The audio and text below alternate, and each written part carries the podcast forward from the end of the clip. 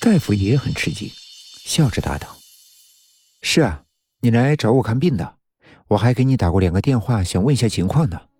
你怎么这么早就来了？”啊，原来是您打的电话，我不记得号码了，就没有给您回复。您不用太担心，药效很好，我已经不做梦了。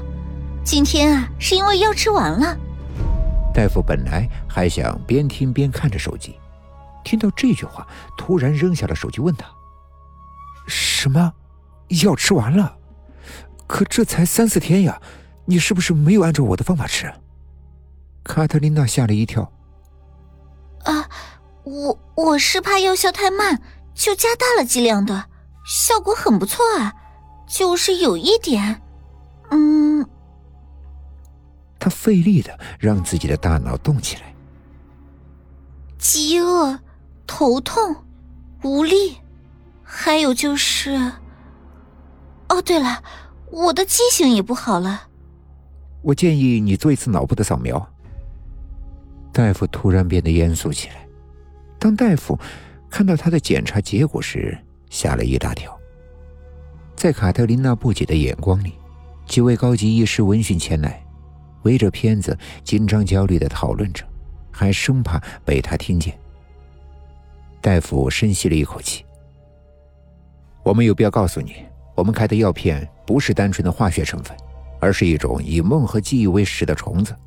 没有事先提醒您危害，是我们的一个重大错误。卡特琳娜简直不敢相信自己的耳朵。什么？有这种鬼东西？你们，你们还居然拿来给我吃？这是什么治疗态度啊？他已经没有多少的力气大喊了，想吐却又吐不出来，一生气头还会剧烈的疼。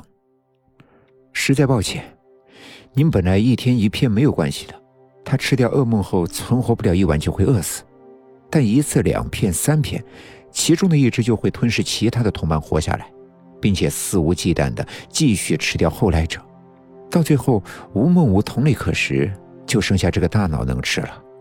这样，我们会加紧组织人手，今晚就动手术。院方不仅不收取您的费用，还会赔偿您，并且负责后续的治疗和保险金额。您看如何？卡特琳娜只得这样。她换上病服，开始住院，吃过一点晚饭就开始睡觉，等待着护士来喊自己做手术。迷迷糊糊的她忽然醒过来，一看窗外，月亮都开始西沉了。她起身就往门外走。是不是比我记性还差啊？都快白天了，还不开始做手术吗？走廊上空无一人，这里是特殊病房，没有多少病人和家属可以理解。可是，怎么连值班的护士都没有呢？莫非他们想逃掉吗？卡特琳娜边想边在走廊上晃晃悠悠的走着。这是顶楼。我得下去看看他们还在不在。嗯，楼梯好像是在这里。等等，我的头好了？奇怪。走廊的那端，有什么东西正朝这边前来？黑压压、密密麻麻的，他们爬过的地方全都被覆盖。是被啃食了，剩下的只有一片漆黑，连一丝光都透不出来。然而卡特琳娜并没有注意到那边，她是被脚下将要塌陷的地面吓到了，连忙沿着盘旋的楼梯往上跑去，不敢回头看。啊，是地震吗？不对呀，为什么就底下塌掉了，楼都不晃呢？到了天台上，她无路可走。回头一看，远处的楼房不是塌了，而是一点点的被黑暗吞没了。月亮、星星和自己脚下的天台都在一点点的被啃食，最终他也坠入了无尽的深渊之中。有点熟悉啊，可就是想不起来。他眼睁睁的看着自己的四肢。躯体在被一点点的侵蚀，却没有疼痛。等到啃食到肩膀的时候，他看清楚了，那是无数只微小的黑色虫子在以惊人的速度啃咬自己。虫子吗？那我这是……不容他多想，整个人就被淹没在了黑暗之中。